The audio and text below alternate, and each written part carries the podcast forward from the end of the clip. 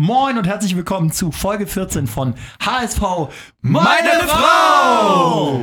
Folge nach dem Nordderby, was ja mit 0 zu 0 ein bisschen eigentlich ein bisschen enttäuschend war. Wir werden das in Ruhe aufarbeiten und äh, trotzdem würde ich am Anfang gerne mal eure Einschätzung hören. Erstmal Moin Jungs, Gato. Moin. Kai. Moin. Bones. Moin. Zwei verlorene Punkte oder ein Schritt in die richtige Richtung, wie die Spieler das alle gesagt haben. Gato. Äh, für mich ein Schritt in die richtige Richtung.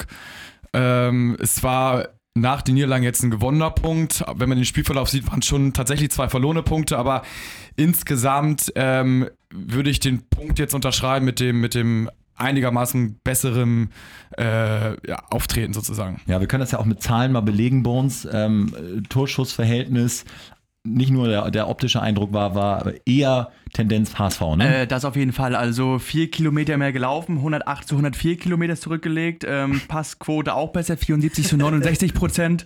Torschüsse 17 zu 8 und da reißt leider die Statistik ein wenig, weil aufs Tor gekommen davon nur 6. Und ähm, da muss ich auch dann auch den Finger mal in die Wunde legen. Also es hilft nichts, wenn wir da die Bälle Richtung Tor knüppeln und die, über die Hälfte davon einfach mal in, auf der Tribüne landen. Also das ist dann schon äh, auch bisher wieder das Hauptproblem seit fünf Spielen jetzt auch ohne eigenes Tor, ne? Klar. Also, Woran das liegt, werden wir auch nochmal thematisieren. Trotzdem fand ich diesmal die Qualität der Abschlüsse ein ganz kleines bisschen besser, oder Kai? Wie, wie hast du das gesehen? Ja, ich war auch zufrieden. Also, wie gesagt, nach drei Niederlagen in Folge musst du erstmal so auftreten. Ähm, deswegen insgesamt äh, cool, dass die da den Punkt mitgenommen haben. Allerdings gegen die wohl schwächsten Bremer aller Zeiten. Also, die haben natürlich ganz wenig angeboten, aber ähm, ja, besser als die vierte Niederlage in Folge. Über das alles werden wir ausführlich sprechen. Wir haben Experteneinschätzungen von Helmpeter, von Negerkalle, der sich auch mit euch in der Loge rumgetrieben hat. Und eine ganz besondere Begegnung mit Markus Gistol hatte Kai im Zwick. Auch da kommen wir später noch drauf zu sprechen. Jetzt muss ich mal ganz kurz, wir fangen mal mit Helmpeter an, der, der das Ganze aus meiner Sicht wieder sehr kritisch beurteilt hat, aber hört selbst. Ja, ihr wollt meine Meinung hören zum HSV gegen Bremen. Also das ist äh, ganz einfach gesagt. Für mich war das eine der schlechtesten äh, Derbys, die ich hier gesehen habe im Volksberg. Und wir hätten das ja unbedingt gewinnen müssen. Im Grunde genommen haben wir zwei Punkte verschenkt. So schlecht habe ich Werder Bremen hier im, im, im, Derby noch nie gesehen. Also wenn ich mal ganz weit zurückgehe, ich kenne die Derbys seit, seit 1970 oder 60. Also so ein schlechtes Derby wie das, dieses 0-0, also kann ich mich nicht daran erinnern. Aber wie gesagt, es geht weiter, wir haben einen Punkt, Werder hat einen Punkt. Aber normalerweise sehe ich das so, haben wir zwei Punkte verschenkt. Also wir machen keine Tore und, und da wird das natürlich schwierig werden. Wenn du, wenn du die Heimspiele nicht gewinnst, wird das echt schwierig. Aber ihr wisst ja immer es geht beim HSV immer weiter. Ne? Also ihr kennt meine Einstellung, immer geradeaus weiter. So, nur der HSV, Jungs. Ne? Alles klar, tschüssi, tschüss. Tschüss, tschüss. Danke, Peter. Er hat sich dann später übrigens nochmal gemeldet, wegen eines ganz bestimmten Spielers, auf den wir später noch zu sprechen kommen. Erstmal aber äh, grundsätzlich positiv, die Jungen haben endlich die Chance gekriegt. Ne? Drei Eigengewächse in der Startelf mit äh, Jung, mit, an die man sich schon gewöhnt hat, äh, mit Janicic und mit Ito.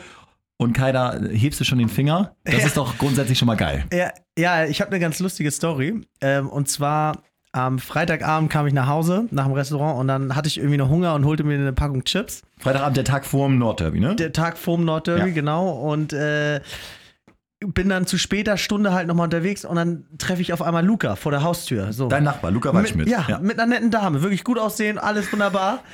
Und sagt, sa Luca, was ist los? Wieso noch so spät unterwegs? Er sagte, ja, ich bin nicht im Kader. Hatte ich einen Vollhals auf Gistol. So. Sagt er zu dir, er ist nicht im Kader? Ja, Hat er noch eine Begründung gegeben? Oder? Ja, dann frage ich ihn, was passiert. Habe, klar, habe ich ja. sofort nachgefragt. Sagt er nur so, nö, irgendwie hat er mir mitgeteilt. Ich so, Verhältnis ganz gut zwischen euch beiden. Ja, Verhältnis ist wunderbar. Also er hat sich da gar nicht negativ geäußert. Mhm. Aber ich hatte einen Hals, weil ich finde ihn gut, ich mag ihn. Ja. Konnte das nicht ganz nachvollziehen. Dann am nächsten Tag spielen die Jungen ja ganz gut, vor allem Ito, kommen wir später noch drauf zu sprechen. Treffe ich abends dann Gistol im Zwick und äh, erzähl Gisto, ja Mensch, tolle Sache hier mit äh, Ito, zeig ihm so ein kleines Foto und so. Und da war er ganz dankbar und baff. Ich wollte ihn ja erstmal an, anpöbeln und sagen, was, soll, so, was sollte die Scheiße hier mit Luca? ja, und äh, Naja, auf jeden Fall dann äh, Versöhnung. Er war ganz baff, er war wirklich gerührt, wie viele Leute sich dann auch im Nachgang bei ihm äh, hatte, fand das Bild sehr schön und äh, wirklich toll, meinte tolle Unterstützung, die er hier von den Leuten bekommt für den Einsatz der Jungspieler. Ja, euer Foto mit Ito können wir auch mal auf Instagram hauen. Das ist wirklich unglaublich, weil das wirklich aussieht, als wäre es ein 14-Jähriger. Kleiner, kleiner, kleiner Schülerpraktikant. Unglaublich. Aber es ist ja 20 und hat ein ganz großes Spiel gemacht. Das waren eure Fangesänge in der Loge, irgendwann um 12.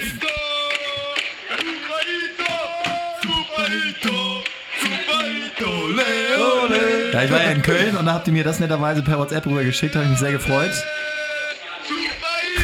Unser kleiner Messi. Ah, ja, Feuer und Flamme für ihn.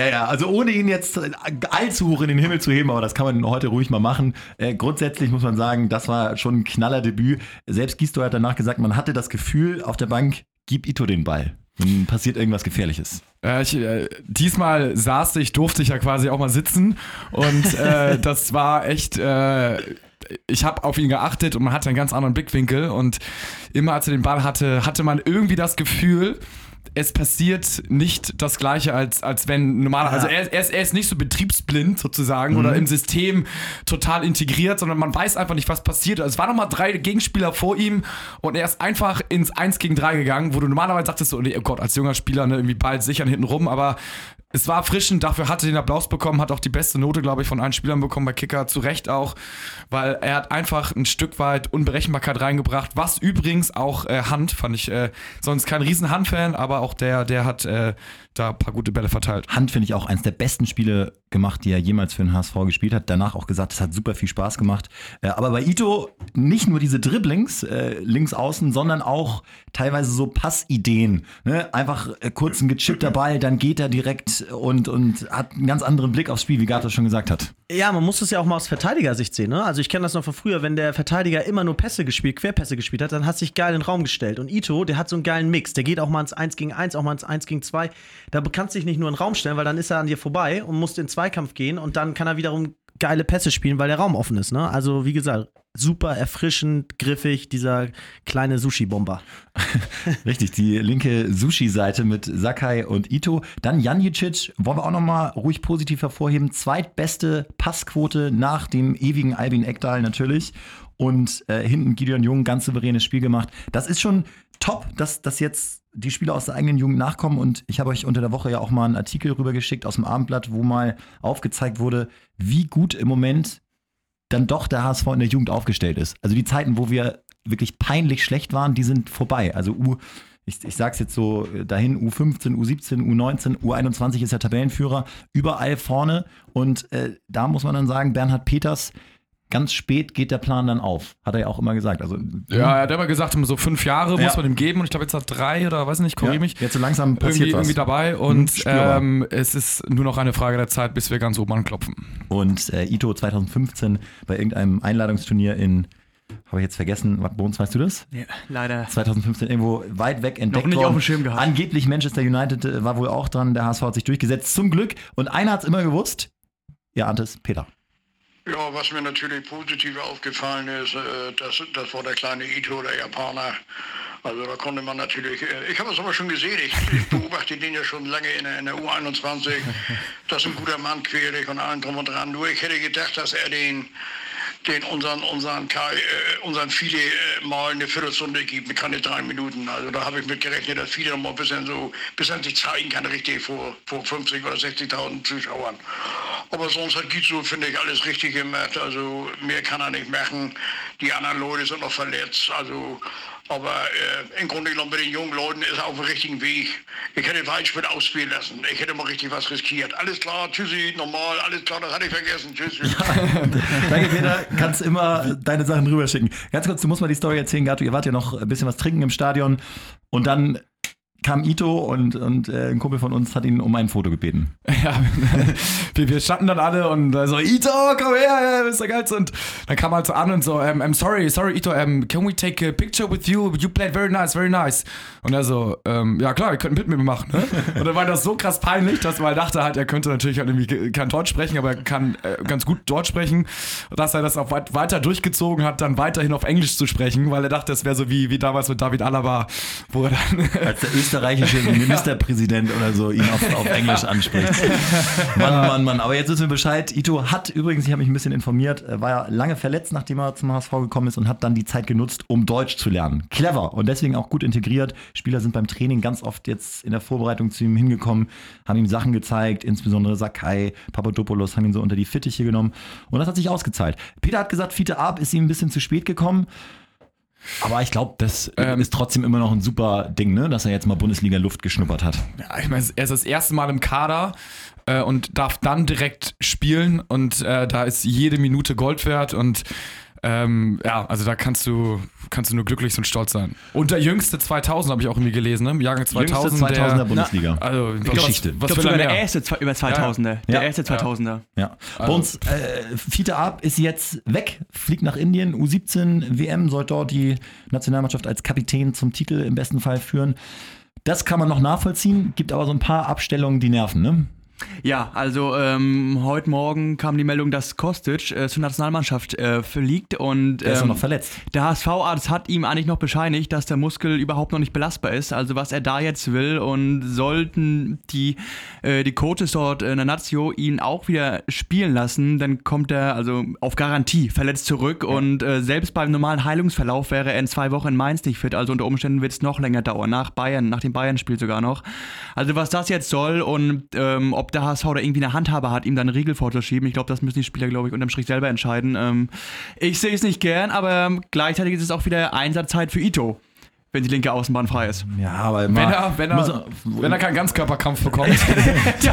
Eben, also muss man, muss man auch ruhig bleiben. Ne? Heimspielatmosphäre, super positiv. Dann jetzt in Mainz äh, werden die jetzt auch wissen, dass, dass da so ein kleiner, äh, wendiger Japaner irgendwie Genau. auf der Seite spielt. Und wenn dann ein Donati kommt, so ein, so ein giftiger, dann wird es auch äh, unangenehmer für ihn. Auch ärgerlich finde ich, dass Albin Ekdal wieder zur schwedischen Nationalmannschaft reist. Das ist ja irgendwie dann auch vertraglich vereinbart, aber Ekdal hat den Rücken eines 60-Jährigen und äh, muss jetzt schon wieder da belastet werden. Und das ist auf Dauer auch scheiße für den HSV, weil Ekdal aus meiner Sicht der Schlüssel ist, dass wir überhaupt Punkte holen. Ja, es ist, es ist leider so. Ich glaube, du hattest ja auch eine Statistik gezeigt, äh, wo wir ohne Ektal zusammengenommen nur 18 Punkte in seinen Spielen hochgerechnet haben und mit ihm 49 Punkte. Also, ähm, Genau, es gab eine ganz, so eine, die wertvollsten Spieler der Bundesligisten, da Ekdal beim HSV mit Abstand auf Platz 1. Die Diskrepanz ist einfach wahnsinnig. Die Putzfrau saugt gerade draußen, mach mal die Tür zu bei uns.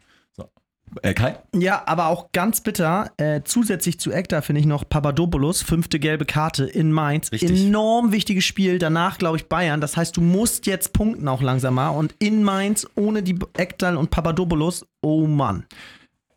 Was ist denn der Schlüssel, dass wir jetzt nach fünf Spielen, Ausrufezeichen, fünf Spielen ohne Tor mal wieder treffen? Ich fand diesmal Wood leicht verbessert und der braucht dann auch mal Glück, dass mal einer aus dem Spitzenwinkel irgendwie über den Torwart hoppelt oder so, über das ausgestreckte Bein des Torwarts. Äh, Aber trotzdem ist eigentlich ja Kostic derjenige, der dann auch wieder noch mehr Torgefahr reinbringt, ne? Ja, du, du, du musst einfach irgendwie, muss das Ding mal rein. Ecke, Papadopoulos damit, damit der Bank gebrochen ist. Also immerhin hatten wir jetzt mal Torchancen kreiert. Das ist ja, schon mal Schritt eins. Da hatten wir schon mal vier, fünf äh, größere. Davor hatten wir ja gar keine. Und ähm, ja, also Standards wäre natürlich ein, eine dankbare Geschichte. Die fand ich übrigens diesmal ganz gut getreten von, von Hand. Auch Ja. besser als die von Saliovic. Ne? Die Ja. haben wir im Vorfeld vielleicht ein bisschen überschätzt. Der hat es nicht mehr so drauf. Oder kommt das noch? ja, es ist, ja, ist so.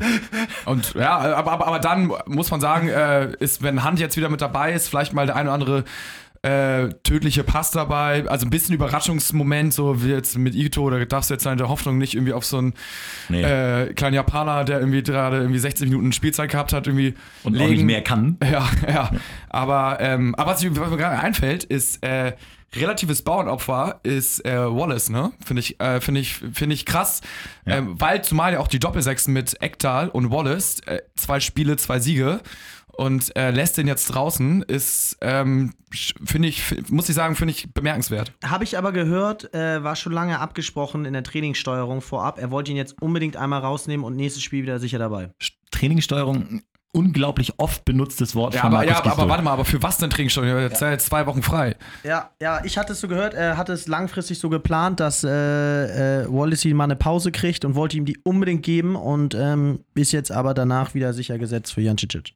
Okay, aber Bauernopfer trifft's ganz gut, weil Wallacey oft der Erste, oder Edgar Wallace, wie Peter immer gerne sagt, oft der Erste ist, der dann raus muss, wenn im Mittelfeld sich einer aufdrängt. Obwohl es eigentlich, ne, also so richtig, ein richtig beschissenes Ja. Spiel macht er eigentlich nicht. Aber Absolut. Janicic hat's, hat's gut gemacht und wie gesagt, das ist ja dieser Trend, der letztlich auch die Zukunft ist und da äh, muss, muss der HSV hinterher sein. Nochmal Blick auf Mainz. Die stehen wie tabellarisch gerade da. Ich habe es nicht im Kopf. Auch die haben wahrscheinlich ein, ein, zwei Punkte mehr als wir, glaube ich. Ne?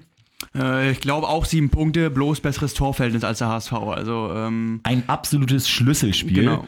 Trotzdem in Mainz kann man auch immer was holen, wenn man ein bisschen effektiv ist. Trotzdem, du wägst hier gerade, wägst gerade ein bisschen, ein bisschen ab. ja, ich hatte ja vor einer Woche schon gesagt, also diese Spiele jetzt Bremen, Mainz, das sind für mich sechs Punkte Spiele, weil die Mannschaften sind beide angenockt, nicht gut in die Saison gestartet und die musst du auch zu diesem Zeitpunkt auch einfach dann mal äh, weghauen, um die noch tiefer in die Krise zu schießen und uns gleichzeitig ein bisschen ähm, auf Abstand zu bringen, weil die Spiele gegen Hoffenheim, äh, Bayern, Schalke, die kommen alle noch und das wären noch die ekligen und da sehe ich Stand jetzt auch mit der nicht vorhandenen Torgefahr beim HSV nicht gerade die Punkte für uns regnen. Deswegen wäre ich doch sehr dankbar gewesen, wenn irgendein Ball da am Samstagabend mal reingefallen wäre. Ja, Markus Gisdol hat ja gesagt, bleibt cool zu den Journalisten auf der Pressekonferenz. Also Und damit hat er auch dich gemeint bei uns. Auch du bist jetzt Journalist. Also für mich ist es, also ich Ja. grundsätzlich bin ich dabei, dass es eine Übergangssaison ist und ähm, dass diese Jugendforscht-Einstellung völlig richtig ist und das ist auch in meinen Augen Gistol der Richtige, der ja auch in Hoffenheim großartige Arbeit geleistet hat.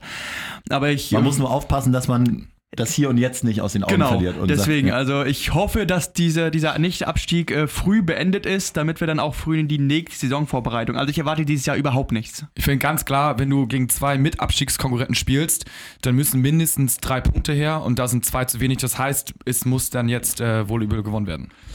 Kato, du hast äh, also überraschend flüssig mit 1,5 Promille noch ein kleines Interview mit äh, Negerkalle geführt. vielleicht war, war das der Schlüssel zum Erfolg. Hört euch das mal an. Pass mal auf, Freunde, wir machen, wir machen hier so einen Podcast, so HSV meine Frau, ne? Von Fans für Fans, der HSV Podcast. Und zwar da haben wir so ein, ein zwei Fragen an dich, ne? Was sagst du zum Spiel heute gegen Werder Bremen? Ja, also enttäuschend, weil HSV hätte in der ersten Halbzeit schon 2-0 führen müssen. Und sie hatten diesmal so viele Chancen. Und es ist schade, wenn man gegen eine Mannschaft wie Bremen, die heute wirklich stark waren, wenn sie dann äh, nicht klar gewinnen und keine drei Punkte holen. Und was denkst du, wo landet der HSV am Ende der Saison? Na, ich hoffe ja, das hab ich ja, hoffe ich ja jedes Jahr, auf Platz 7, damit wir in Europa mitspielen. Also Europapokal, ne? Ja, natürlich. Also, das ist, wenn wir da nicht dran glauben, brauchen wir nicht hierher gehen. Was für dein Appell an die Mannschaft? Ich würde sie nach wie vor dann hier in Ketten legen und nicht erst wieder loslassen, wenn es aufs Spielfeld geht. Hier. Knallhart. Alles klar, Kalle. Vielen, vielen Dank. Okay. Und äh, schönen Abend noch, ne? Nur der HSV. nur der HSV. Da hört man richtig, wie du noch am Ende so ein paar Schulterklopfer gibst. Herrlich. Ja, mit diesen Worten von Kalle äh, würde ich sagen, verabschieden wir uns. Wir müssen nämlich alle schon wieder los und sagen vielen Dank fürs Zuhören. Bis nächste Woche, dann hoffentlich mit drei Punkten im Gepäck. Nur HSV. Bones, willst du noch was sagen zum Stopp, Abschied? stopp, in zwei Stopp. Wochen. Länderspielpause. Ah, richtig. Länderspielpause. Ah, komm mir ungelegen. Was für ein Amateurfehler. Ja, ja. Ciao. Bis in zwei Wochen. Ciao, ciao. Ciao.